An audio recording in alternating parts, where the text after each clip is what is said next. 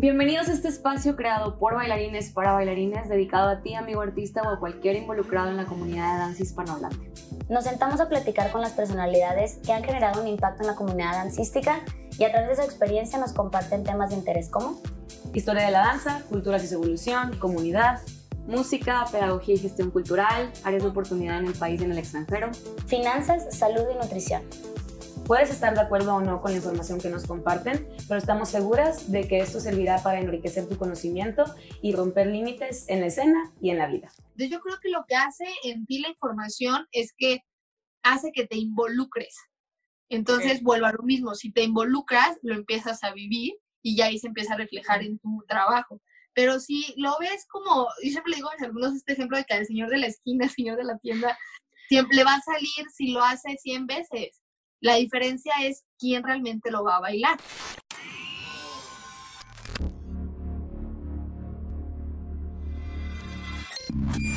Hola, bienvenidos a este proyecto en la escena. En este siguiente capítulo tenemos a una invitada súper especial, Samantha Álvarez que nos viene a compartir muchas cosas muchísimo, muy interesantes. Estamos, Sam, muchas gracias por aceptar la invitación y por venir a compartir con nosotros en la escena.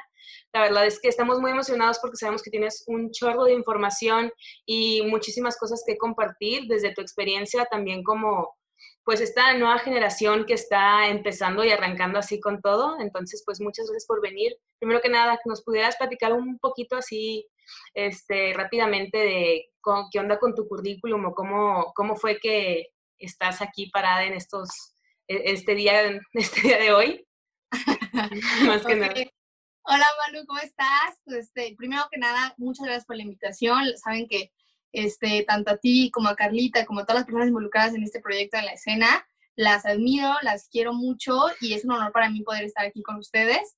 Este, y pues bueno, primero vamos a, me gustaría que este podcast o esta, las personas que estén escuchando esto lo sientan muy parte de ustedes, que no lo sientan ajeno. Es una entrevista en la cual todos podemos aprender algo y si hay algún comentario más adelante que nos puedan aportar o que quieran hacer respecto a lo que se platique, pues justo eso lo que queremos es motivar a las personas a, a, que haya un diálogo para que todos podamos crecer y aprender. Y respecto a lo que me preguntas, amiga, pues voy a tratar de ser un poquito, pero ¿sabes qué? Dale. Voy a ser honesta. Antes de iniciar yo le dije a Malu, ¿qué tanto me puedo extender o poco va? Porque yo hablo un montón. Pero mira, le dimos, le dimos vuelo, así, le dimos permiso. Tú ya viste, si te que hasta las 3 de la mañana. Confirmo, confirmo. ¿Confirmas? Muy bien. confirmo. Entonces, un poquito de mí, de, de, lo poquito que yo he podido hacer. Pues mira, yo inicié desde muy bebé, yo entré como con clases de ballet y todo el tema, estoy más o menos como unos dos, dos años y medio, pero la verdad es que pues bebé, muy floja, me salí. Después me ingresé, sí, honestamente, después ingresé, eh, ya tenía como unos 10, 11 años, me metí a la escuela, a la Universidad de las Artes en Aguascalientes a estudiar jazz y pues igual como dos años, pero no, la verdad es que yo sentía que no era lo mío, sin embargo me dejó como muchas bases muy bonitas y más, más como corporalmente, pero yo no, yo no era lo mío. Y la otra vez platicando con el maestro Annie, le comentaba que esto es muy personal. Ahí vi una, una, una película que se llama Honey, no sé si la has visto. No. No, estás más bebé, ok. Bueno, esa película, ¿la has visto? Es así la chava, ya sabes, de, de que quiere bailar y de pronto está como en, en el neighborhood y de pronto tras las rejas ve al grupo de personas bailando súper en la calle, ya sabes. Amo, amo, muy buena trama, ¿eh? Entonces yo veía esa película y te lo juro que decías, güey, es que yo quiero hacer eso, ¿no? Entonces, eh, desde siempre, desde muy bebé, yo supe que de verdad me encantaba bailar y, y, la verdad es que siempre lo he traído muy desde mi casa, desde mi familia. Yo siempre lo he dicho que lo que yo, principalmente una de las razones por las cuales yo bailo es por mi papá, porque yo crecí escuchando música funk, música disco, música salsa. Todos los días ves a mi papá que se pone a tocar. Mi papá no, no, es músico, pero le encanta y se pone a bailar. Entonces, la verdad es que yo creo que todo nace de ahí. Y pues bueno, entonces a mis 13 años, bueno, me salgo de jazz y más adelante todo comenzar, yo empecé a bailar a mis 14 años, más como danza urbana por mis 15 años. Y la, la clásica con el vestido y así, ¿no? Yes, no puede faltar, no puede faltar. Yo acostumbro Y, este, y mi maestro era un vivo, y entonces de pronto vio que la escuincla se aprendió todo como en un día, dos días, entonces bueno, tenía como cierta habilidad. Pero fue ahí donde yo conocí por primera vez el breaking y me empezó a llamar la atención de manera como muy, muy nata. Entonces, en ese entonces yo inicié con una persona que se llama Nayir, no sé si mucha gente lo conozcan, es lo que está en Guadalajara. Y bueno, pues desde ahí, desde chiquitos, este, estábamos, él, también empezó a entrenar con esta persona. y ahí. Y ya como el paso un poquito más fuerte o más oficial fue yo estudiando la preparatoria, yo estaba en el taller de teatro y al mismo tiempo está el taller de hip hop, ¿no? Que este taller lo daba el maestro Rogelio Flores. Entonces sucede, esta anécdota es muy buena, la voy a platicar muy breve. Yo estaba disque haciendo gimnasio y a un lado estaba el salón de baile y de pronto yo veo la clase y me transformé en Honey y yo así de, yo puedo hacer eso, ya me lo aprendí, ¿no? Entonces yo muy, muy jefa, me metí a la clase sin pedir permiso y pues sí, efectivamente salía a la rutina, pero pues no tenía nada que estar haciendo ahí, ¿no? Entonces, el maestro Rogelio, con toda, toda razón, me, me dijo que le hiciera favor de salirme.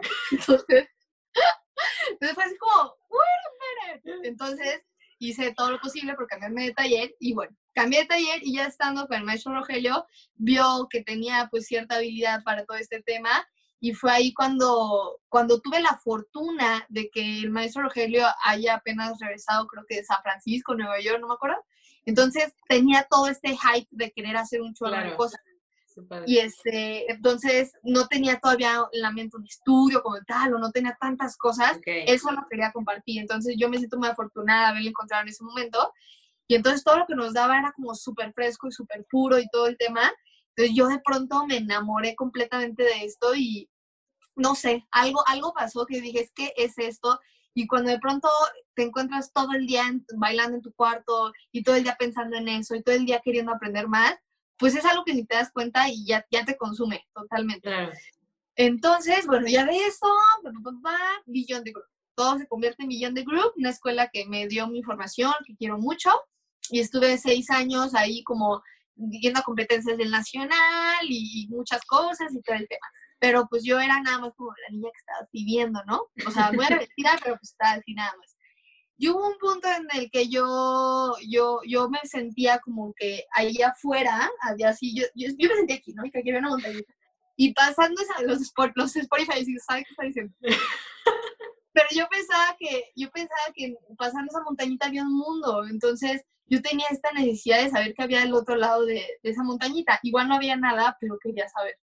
Bueno, total, eh, decido y estar estudiando en la universidad, darme baja a la universidad, este, también de ahí de Billón, y me, me voy a Ciudad de México a entrenar justamente, y voy a la Escuela de Hip Inteligente, que también es una de mis escuelas así de corazón, los quiero mucho porque ahí entendí el hip hop y el street dance de otra forma, no mejor, pero sí de otra forma. Entonces me encontré con maestros de primera calidad y ahí otra vez digo, muy afortunada.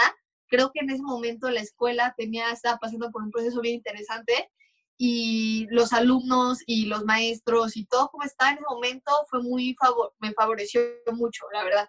Entonces, pues bueno, ahí muchas cosas y bueno, entonces sucede que ya estás en Ciudad de México, que es más como una metrópolis, pues ya la gente te empieza a ver.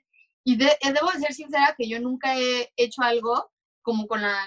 bueno, antes sí, ahorita por trabajo sí lo haces, ¿no? Pero antes no, porque no sabía ni lo que estaba haciendo, pero sí era de las que me, metía a todos los cursos y me movía, iba para acá y todo, yo solo por el afán de bailar, y eso la gente lo empieza a ver. Claro. Entonces, de ahí como que hubo algo que empezó a llamar la atención a la gente, como, ah, esta niña como que baila bien, la niña millonaria, ¿sabes? Y ya más adelante, pues empiezo a meterme en este ruido de las competencias y me empezó a gustar mucho. O sea, creo que algo comparto con la Carlita es que según ella no es competitiva. Pero, o sea, pero ya ahí sí. O sea, se vuelve loca. Pero bueno.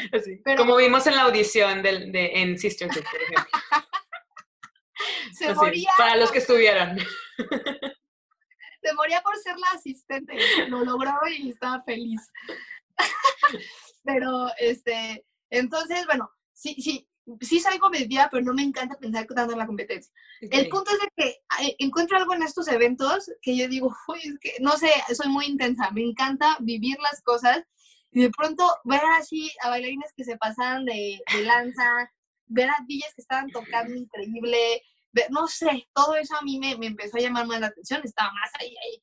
Y a mí el tema de las batallas me dio mucho auge, como mucho empuje, o sea, porque las batallas te da algo como un individualismo que no te lo da competir en un grupo de competencia o que no te lo dan otras cosas. Por eso también no es algo que mucha gente se aviente. Y bueno, entonces me empieza a gustar todo el rollo. Sucede lo del Nacional el 2016, que pues, nos fue bastante bien. Dos categorías y todo el tema. Y ahí es cuando la gente, pues, o sea, yo ya llevaba muchos años bailando, pero la gente empieza como, ¿Ah? Y ya te empieza a ver, ¿no? Y este, y yo no dejé de moverme. Entonces, eh, una cosa te lleva a la otra y todo el tema. Y ya el siguiente paso, como más importante también, pues fue hasta hace creo que dos años que me fui a la ciudad de Nueva York yo igual estaba trabajando, este, también soy Godín, igual que, que Buba. este, eh, bueno, era Godín, y, y, y, pero nunca dejé de bailar, siempre el baile se por mi prioridad. Entonces hubo un punto en el que dije, es que si no lo hago ahorita, después va a ser más complicado, entonces vaya otra vez a todo, y me fui a la ciudad de Nueva York, o sea, se ahorró mucho, trabajó mucho para lograrlo, y en la ciudad de Nueva York, pues fue como, yo creo que sí fue el parteaguas más, más fuerte personalmente, porque me fui a una escuela que se llama Broadway Dance Center, que es muy fifi, ¿no? O sea, por niño de ballet, por con tempo, y está increíble, pero de alguna manera pues, no me faltaba algo, ¿no? Sin embargo, conocí maestros increíbles. Pero de pronto me encuentro estando allá en una escuela que se llama EXPG, y ahí fue donde sucedió la magia, maestros fascinantes, y además todos los amigos que hice por allá, todas las sesiones, todas las fiestas, todos los eventos, una locura. Fueron seis meses de una locura. Absorbiste toda la esencia de todo, literal. Sí, sí, o sea, y ahí te va algo. O sea, estuvo bien curioso porque yo al principio me iba a Los Ángeles porque era más barato y era más cerca y no sé. Y de pronto una, una amiga que yo quiero mucho me dijo, pero ¿por qué te vas a Los Ángeles y todo donde realmente quieres ir a Nueva York? siempre mi sueño fue ir a Nueva York porque ahí donde es donde había nacido la cultura, porque yo sabía que era ahí donde iba a entender lo que realmente yo quería entender. Y entonces pospuse todo este rollo medio año para poder ahorrar, para poder preparar mejor las cosas y ya, se logró lo que realmente yo quería. Me costó más tiempo y más dinero, pero lo que yo Valió quería. la pena. Totalmente. Y pues bueno, la verdad es que Nueva York fue un tema donde, o sea, personalmente, dancísticamente, profesional, lo que quieras, fue un cambio muy, muy fuerte y, y, pues regreso y me tomas la responsabilidad un poco más grande en esta cuestión de, de como docente y de como ejecutante y de tu carrera como tal. Y empiezas a tomar decisiones un poquito más selectivas, más estratégicas, más de muchas cosas. Y no sé, o sea, he tratado de llevar de, mi carrera como de dos formas, rodeándome de personas que yo sé que me van a aportar. O sea, yo creo que es muy importante que te sepas rodear de personas que, que algo te pueden brindar, ¿no? Y la otra, pues generando mi propio criterio, porque si tomo una decisión es porque primero tomo una plática interna y es como, ok, pero ¿por qué? ¿No? Justificar lo que estás haciendo y este, ya va, y así es como he tomado como la mayoría de mis decisiones, pero pues eso, en currículum es eso, porque bueno, competencias, unas pierdes, otras ganas, pues competencias son competencias pero creo que eso ha sido como un poquito de mi trayectoria. Qué padre, súper interesante. Oye, y fíjate que más o menos por ahí la, la primera pregunta que, no, que nos gustaría como saber es, tú como alumna enfocada en el street dance o en los estilos urbanos, pues, ¿cuál crees que sea la clave para aprender como todas estas técnicas sin dejar de lado la esencia del estilo? Ok. Mira, yo creo Ay, amiga, es que te ves muy bonita, ¿eh? Quiero decir Gracias, ¿eh? Así. amiga se produjo, tiene una luz que le va fantástico. Ya tú sabes, ¿eh? Formalidad ante todo. Este, en ese tema, ah, eh, algo que personalmente es un tema que una vez el maestro Garay lo tocó y es siempre súper de debate, ¿no? ¿Qué es mejor? De enfocarte un solo estilo y pues ser muy potente en el estilo o chutarte de todo y va a ser más largo el tema y así, ¿no? Entonces yo, yo, me, yo elegí como pues conocer un poquito de todo y pues es más cansado, no, nunca seré ni la mejor ni la más competitiva y nada, pero yo amo como, veo como si fuera mi danza una bolsita, una mochila y todo el tiempo estoy viendo qué le puedo ah, meter, ¿no? Bueno, a mí, yo, yo de esa manera me gusta mucho. Entonces, este, definitivamente yo creo que, que la clave en el street dance es vivir, vivir la, escena, vivir eh, a base, eh, aprender a base de experiencia, porque es muy diferente lo que te puede enseñar un maestro, tanto teórico como práctico, dentro de un salón, o sea que es importante, no, no le quito su, su valor, pero hasta que no vas a un jam, hasta que no vas a una fiesta, hasta que no vas a, unas baros, hasta que no te metes un cipher, no vas a entender en absoluto de lo que te están hablando. O sea, y esa es una realidad. Por eso es tan importante que, que entendamos que se tiene que hacer una labor dentro del salón de clase porque ese es el espacio en el que hay, pero al mismo tiempo tienes que fomentar mediante el ejemplo que allá afuera está la, la verdadera experiencia y el verdadero aprendizaje.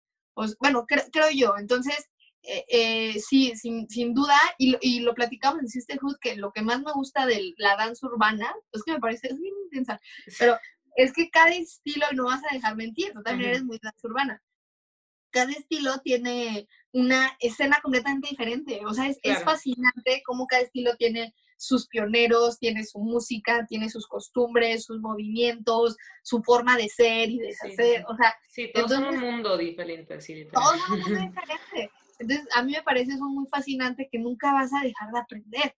Y, y definitivamente cada estilo se merece su tiempo, se merece que, que, que, le aprendas, que lo estudies y que lo vivas, porque esa es la clave en nuestra vida. Creo que eso es lo que lo caracteriza de otros estilos, tanto comerciales o lo que tú quieras, es que la danza urbana o el hip hop, si no lo vives, no lo vas a entender.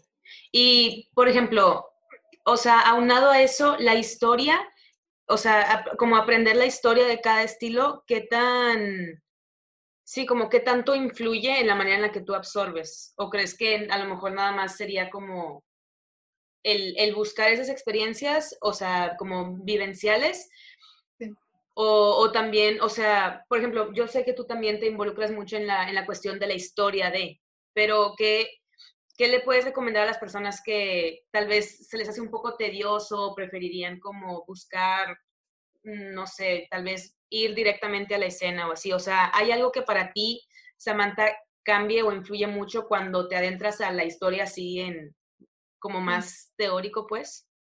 Sí, fíjate que... Eh, eso eh, a mí me parece como esencial, te voy a decir por qué.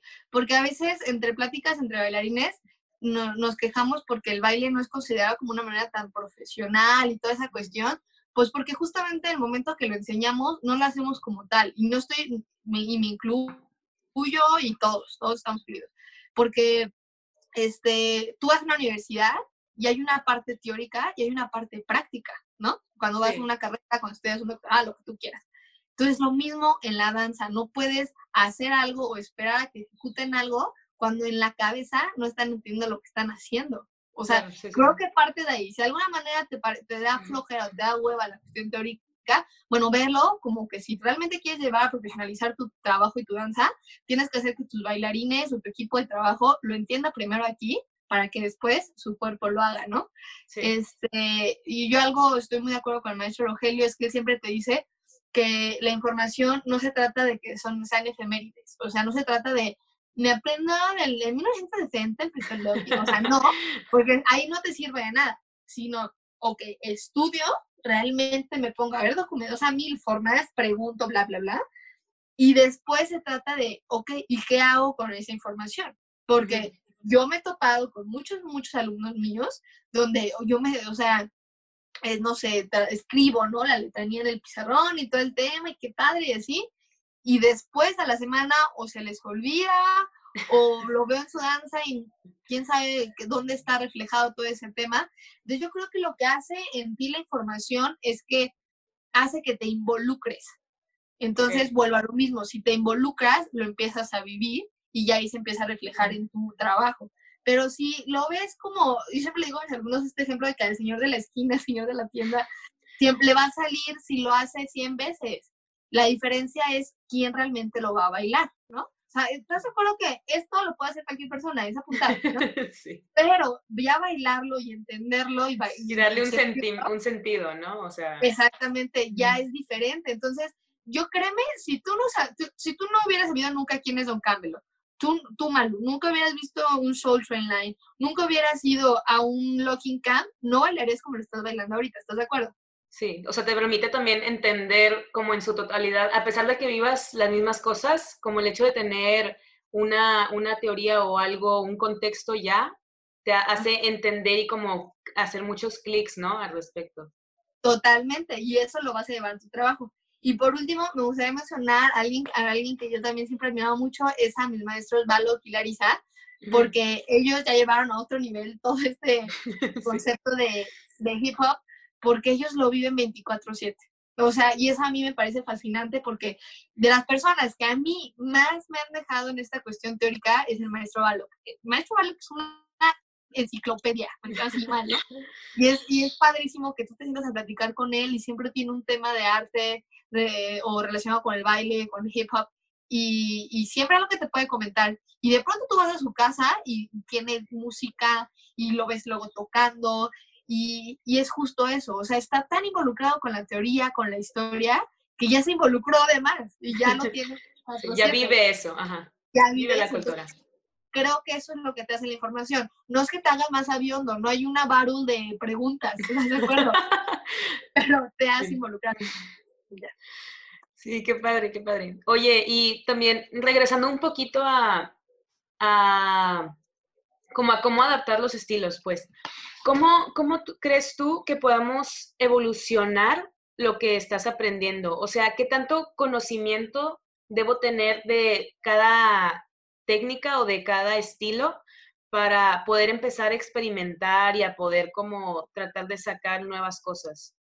Okay. O sea, sobre todo, ¿cuál crees tú que sea la línea entre evolucionar un estilo y, como ofender el estilo o faltarle respeto. Ah, ok, ok, ok. ¿Y qué tanto mm. conocimiento o qué tanto como información previa tengo que tener para poder decir, ok, ya puedo empezar a experimentar con esto? Sí, sí, sí. Yo creo que em, mm, aquí parte de tener mucho sentido común, ¿no? El sentido común yo creo que es algo que se, mm, se, se pone como en la mesa, o sea, tienes que hacerlo ver a las... Bueno, me va, me va a dar a explicar, creo yo. Va, va. Es que una cosa te lleva a la otra. Sí, sí, sí. Lo he platicado mucho con el maestro Rogelio que es sumamente importante. Voy a desviar un poquito, pero porque es importante y me, alguna cosa me a la otra. Ok, así. Que, que lleguemos. que tú generes. Yo te dije que hablo un montón. Dale, date, date, date. Que lo importante y esencial que es generar una cultura de trabajo o un, un entorno laboral. Bueno, es lo mismo. Pero justamente eso, cuando tú generas una cultura de trabajo, yo creo que es el 50%, porque de ahí parte la manera en la que las demás personas no piensen como tal, pero sí haya una, una estructura, una guía. O sea, si yo como director o como maestro o como alumno tengo malas vibras, este, nada me parece, voy con flojera, soy grosero y todo el tema, bueno, pues eso va a generar, se empieza a contaminar todo el, el, lugar, ¿no? y sobre todo líderes. Esto va más para las personas que están al frente de un grupo, al frente de una escuela, al frente de lo que sea. Es sumamente importante que tú empieces a, implantar como estas semillitas mentales, o sea, como de ideologías, ¿no? Entonces, si yo les hablo a los alumnos de manera constante sobre el sentido común, ellos van a empezar a entender esta palabra, porque luego es como, ah, pues X, ¿no? Pero tener sentido común es súper importante para muchos aspectos. Y no es tan común. Y no es tan común. Exactamente. Entonces, primero eso, ¿no? O sea, ahorita estoy hablando sobre el sentido común, pero te estoy hablando desde disciplina, desde un, un entorno creativo. Si yo como maestro llego y, y trato como, ¿saben qué? Yo vamos a ver, a ver qué sale partiendo de un círculo, ¿no? ah, ya, ya, ya se les va a hacer más familiar trabajar a partir de la creatividad a que siempre llegues como cuadrado, como tal, tal, tal. Entonces, eso es un punto como bien, bien, bien importante. Te digo que tenía cositas aquí apuntadas que ya como Y bueno, y a partir de eso lo que me preguntas es que este, el, el alumno debe tener un, un, sentido común. Bueno, primero el maestro, primero el maestro. Es importante que el, maestro a veces luego tiene, no sé, unos 10 años bailando, pero tiene que entender que el alumno apenas acaba de entrar o el alumno apenas lleva un año, ¿no? Entonces, no se trata, cuando tú eres maestro, no se trata de lo que tú quieres hacer en ese momento, se trata de lo que el alumno necesita, ¿ok? Es muy diferente que tú estés en un proyecto, si tú estás al frente de una competencia, pues ahí sí se requiere tal, tal y vamos a hacer tal, ¿no? Pero cuando se trata de clases que son como más frecuentes, no puedes, eh, hace ratito se hizo viral lo de una maestra que decía justamente eso, ¿no? Que no se trata del maestro, se trata del alumno, ¿no? Sí, claro. Entonces, yo estoy totalmente de acuerdo en el que tú te tienes, tienes que tener la capacidad de, ay. Ahí te fuiste. yo, ¿dónde estás? Ay, ahí estoy, ahí estoy. Regresaste. tienes que tener la capacidad. tienes que tener la capacidad de adaptarte, ¿no? Entonces, ya cuando empiezas a entender en qué etapa, eh, el siguiente punto es este, entender que los alumnos tienen etapas conforme van aprendiendo. Entonces tú no le puedes, o sea, creo que es sentido común, no le puedes pedir al, niño que llega, bueno, al alumno que llega el primer día, a ver, haz freestyle. O sea, como que no. Sí, se freestyle. espantado, sale corriendo, ¿no? Claro. Entonces, ahí empezar por ahí y, y primero saber identificar en qué etapa se encuentra y saber cómo, ok, estás aquí, ya te conozco y saber cómo impulsarlo, ¿no? Ese es otro tema. Pero ahora, en, cuestión del alumno, es saber identificar en qué lugar de esa línea del tiempo estoy, estoy parada. O sea, si apenas estoy en la etapa 1 donde me toca aprender a ser una esponjita y absorber todo lo que está a mi alrededor, te toca hacer eso y nada más. ¿Ok? Y luego, ya más adelante, que ya tengo herramientas, ya tengo vocabulario, o que ahora ya empiezo como a desarrollar, ¿no? Pero es muy diferente empezar a experimentar y a desarrollar tu, tu, capacidad corporal a ya decir, ¿sabes qué? Doy clases, o ¿sabes qué? Soy maestro. O, sea, es, muy, es un paso gigantesco, ¿no? Claro. Entonces, es ahí cuando también entra el sentido común de decir, espérate, o sea, ¿en qué momento estoy yo? Porque es, es, es un debate de toda la vida que el street dance este, habla mucho de freedom y de libertad y de creatividad y todo el tema, y de pronto, pues no sé, supongamos, veo un locking que está como así, y es como, no, espérate, y de pronto, o sea, bueno, los Spotify lo hice como muy aguado, y, y, de pronto llega alguien y me dice, no, pues es que está terrible tu técnica, ¿no? Y él va a decir, bueno, es que es mi propuesta. Y no le puedes decir que está mal porque pues, es el street es su propuesta. Es, válido, ¿no? Pero si tú haces eso en una baru, o sea, es como, o sea, está padre que tu propuesta, pero si estás batallando, o sea, estás de acuerdo que estoy batallando con Loki, Loki tiene una técnica que generalmente se hace así porque el pionero así lo hizo, tienes que acatarte a eso. Si vas a competir con un grupo y quieres ponerte así, pues estás, o sea, no te metas a la competencia si estás consciente que eso no es lo que te van a pedir.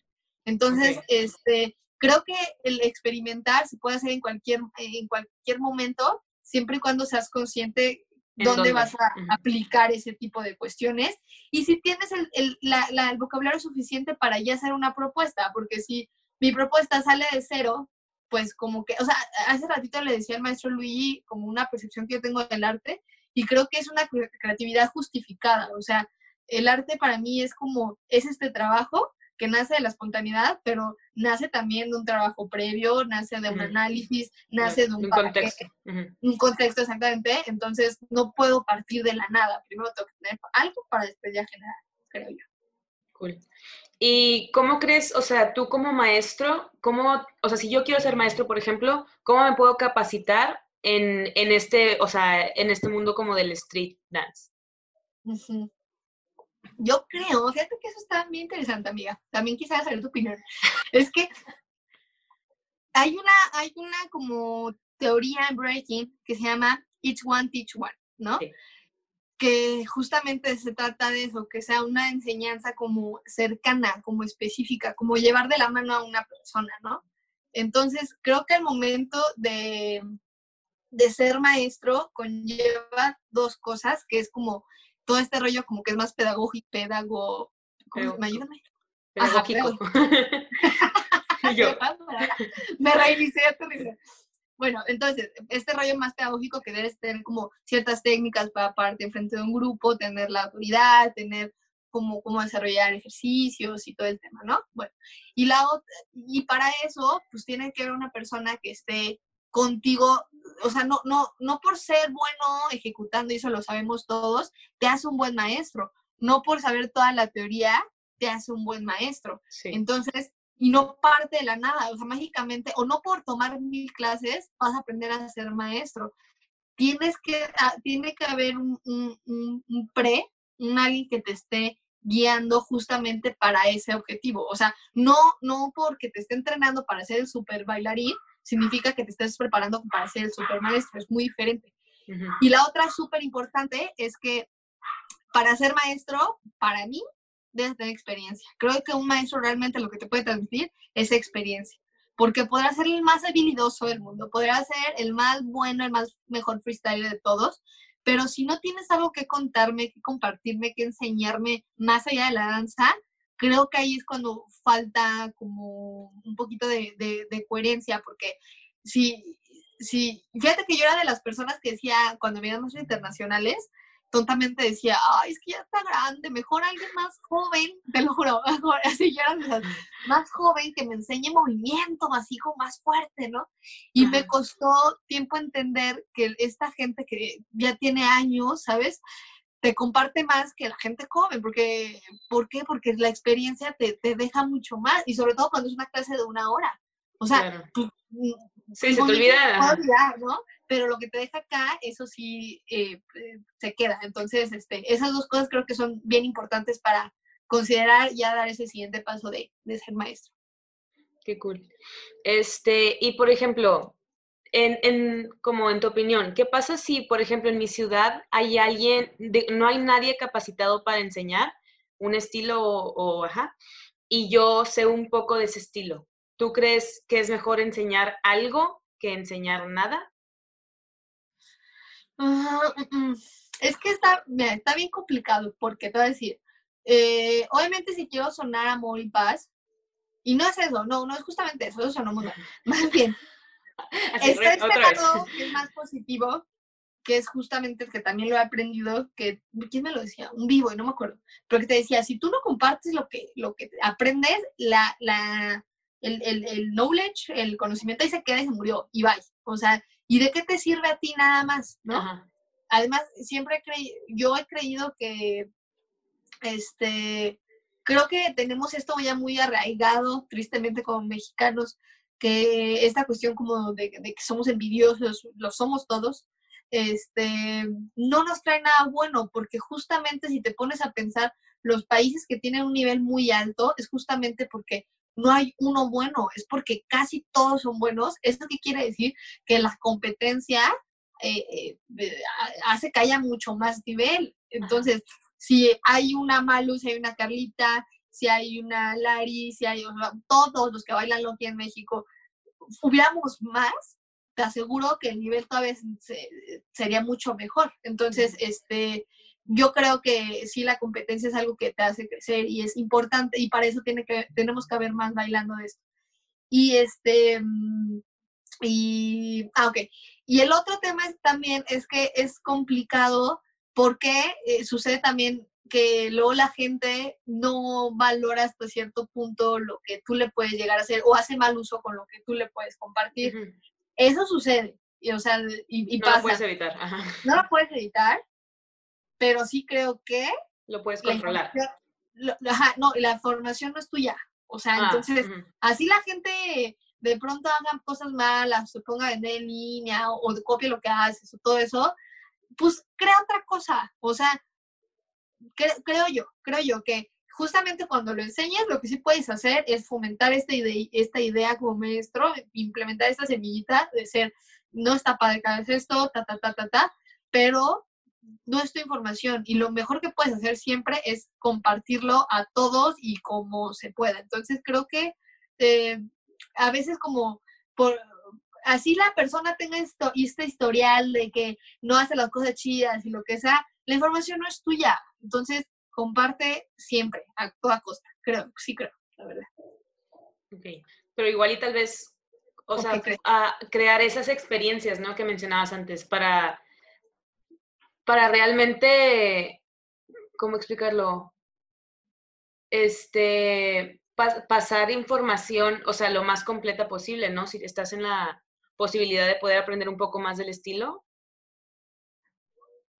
Ay, no entendí. o sea, ¿qué pasa si, por ejemplo, yo, este, no sé, tomé un, una clase, este, tomé un curso pongamos, podamos decir, tomé un curso de walking y, no sé, lo tomé con Víctor Manuel, ¿no? O sea, alguien súper reconocido, muy bien, pero nada más tomé, no sé, una semana. Ajá. Regreso a mi ciudad y nadie sabe walking. Ajá. y yo pues, pon, pon, tú que no sé, o sea, mi, mi, mi, única experiencia es esa, pero es un poco más que, que, que, lo que tienen los, o sea, los otros. No puedo decir que sea Wacker, no puedo decir que sepa toda la historia, porque la verdad no la he estudiado, no la he vivido, no he hecho nada de eso, pero pues sé un poco más que los demás. Comparto, vaya, o sea, puedo empezar a compartir en mi ciudad o a lo mejor me espero a tener como más información para ya poder como pasarla lo más correctamente posible. Ok, yo creo, es, que es, bien interesante, pero luego ahí es cuando yo digo que la gente no me va a mentir porque va a decir, no, es que soy responsable, pero también entra este rollo como de envidia o algo nos pasa que decimos como, ¿por qué él está bailando locking si nunca había bailado locking? ¿Por qué no? Si las personas, o sea, como, o sea, no, Loki no es tuyo, el papi no es tuyo, el break es tuyo, o sea, y aparte no creo que alguien haya nacido ya sabiendo cómo bailar o cómo dar clases o cómo hacer las cosas. Entonces, aparte como, la verdad es que como, ¿quiénes, todo, ¿quiénes somos todos como para realmente juzgar la, la, la, trayectoria de muchas otras personas? Sí. Pero, pero lo que yo, yo aconsejaría que las personas que están justamente eh, en este tipo de etapa es el, el reconocer de dónde viene toda tu información y no dejarte de preparar. Porque si tú vienes de este curso de una semana, pues en, un mes se te va a acabar toda la información de esa semana y bye. O sea, fue como el boom de un, mes y sale bye, ¿no? Pero si tú no te sigues preparando, es ahí cuando viene el problema, porque la gente se va a dar cuenta que no hubo un seguimiento o sigues enseñando lo mismo, tu técnica sigue como baja y nunca realmente aprendiste. Entonces ahí pierdes credibilidad y ya es cuando no funciona. Pero si pronto tú ves una chava que está poniendo las pilas, es como, ok, ahí está, ¿no? Le das claro. Pero de pronto ves que lo, otra vez sigue como ahí, le está dando seguimiento y ves que está tomando clases y, ves que, y ves que está preguntando, ahí empiezas a crear tu credibilidad y ya la gente va a decir, o sea, dar clases es también parte de tener credibilidad y eso tú lo debes de formar, no nadie más. Entonces, este, es, es, es, importante eso. ¿Y sabes qué? Porque a mí ahorita me, me sucede mucho con este rollo de Life Fit.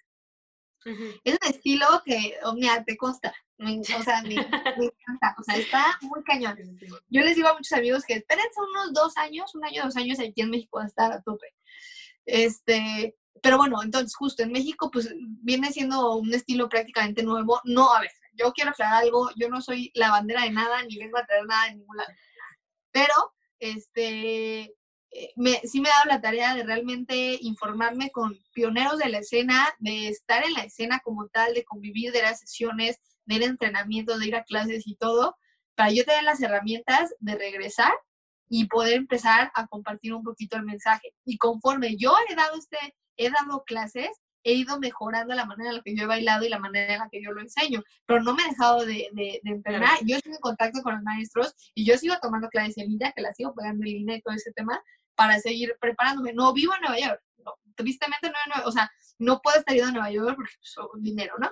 Pero en cuanto se pueda, ahí vamos a estar siguiendo, preparándonos porque hay cursos y hay campamentos y no sé qué, y ahí vamos a seguir estando, ¿va? O sea, si yo hubiera regresado y yo soy la mamá de Lighting y, y, doy clases así, así, así, creo que es ahí cuando no funciona, pero realmente le estoy dando un seguimiento. Fui una vez, regresé y empecé. Fui, volví ahí y, y regresé y empecé a compartir y sí, compartir, compartir lo que tienes, pero no quedarte ahí, ¿no? O sea, seguir. Ajá. Y de hecho, era, era mi, o sea, la, la, otra pregunta que tenía, que más o menos la empezaste a tocar. Tú como alumna y como maestra, ¿cómo te mantienes actualizada? O sea, Esa es buena pregunta. ¿Cómo me mantengo actualizada? Uh, creo yo... Mm, mm, mm, te eh, mantienes... Ajá es que, no sé, siento que una me ha ayudado que soy un poco, suena un poco payaso, pero no, no selectiva, no es como que haga a un lado muchas cosas, pero eh, sí trato de, de que, eh, no sé, o sea, por ejemplo, yo, yo admiro mucho lo que es este Dance Fusion, ¿no? Entonces, si de pronto yo estoy en este mood de, de entrenar house, yo empiezo a ver videos de Dance Fusion. Entonces, de alguna forma, pues que realmente no me queda de otra más que eh, en, en, respecto a maestros internacionales, sus cuestiones de video, que sigo en contacto con ellos por mensaje, sigo en contacto con ellos, pero te voy a ser sincera, no es como que esté cada semana, oiga maestro, ¿y esta información? No, la verdad es que tampoco hago eso. Creo que ya llega un punto en el que sí ha sido más como ya más personal, el seguir desarrollando eh, ejercicios como para mantenerme yo actualizado. es que estás en la escena, primero, estás ya en la escena en México, Entonces... Estás en la escena. estás en la... Hashtag en la escena. No, pero pues estás involucrada, ¿no? Entonces de pronto veo lo que estás haciendo tú, veo lo que están haciendo en Jalapa, veo lo que están haciendo en Cancún y todo el rollo. Entonces es importante que primero estés en la escena de tu país y de tu lugar y estés al pendiente y estés yendo a los eventos y estés involucrada y estés preguntando y estés comentando y así, ¿no? Porque esa manera en la que estás actualizada. Si nada más estás yendo como de afuera o ni siquiera te vamos a ver qué está pasando, pues te vas a quedar atrás. Y en cuestión de mi formación, de mi formación como tal, pues no sé, honestamente, eh, creo que llega un punto en el que, mm, ay, no sé, a ver, espérate, se me fue el rollo. A ver, creo que no, no, al contrario, siempre he sido muy, muy ñoña y siempre he sido ese tipo de, de bailarinas que se la pasa en cursos y que se la pasa, que, o si voy a, yo a dar curso, me chuto todo el curso de todos los maestros, porque pues creo que siempre he sido muy fan de, de, de ser alumna y de seguir aprendiendo. Entonces, bueno, no, me la vivo en cursos, es una realidad. Pero más bien mi punto era como el, este, también ya empiezas a forjar como un proceso de desarrollo individual. O sea, si yo me pongo a entrenar, ya genero yo mis propios ejercicios. No es que, ay, vi este en el video, no, yo ya empiezo a crear lo mío y ya, no sé, es la manera en la que me siento actualizada. No me quedo ya, o sea, yo no entreno pues así todo, toda la clase de shock, ¿no?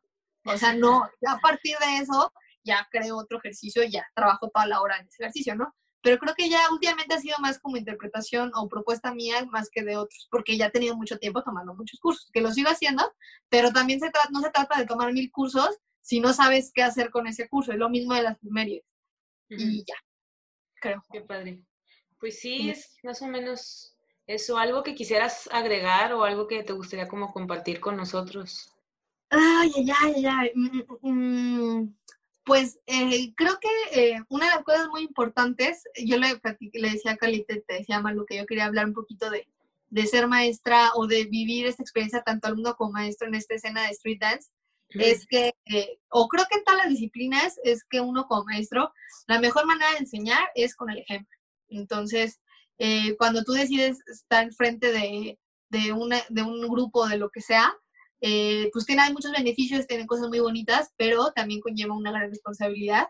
Y no se trata nada más de lo que enseñas en clase, que sí es lo más importante, pero también afuera llevas otra responsabilidad porque no sabes qué impacto tienes en los alumnos. Igual al alumno le vales o al alumno eres una persona que sigue tu ejemplo, que sigue lo que estás haciendo.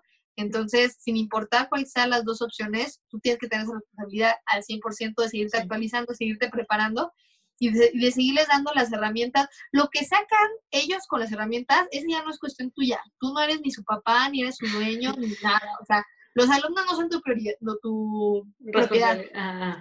Ajá, pero, pero lo que sí es tu, tu, responsabilidad es justamente darles las herramientas para que ellos hagan lo que quieran con su danza.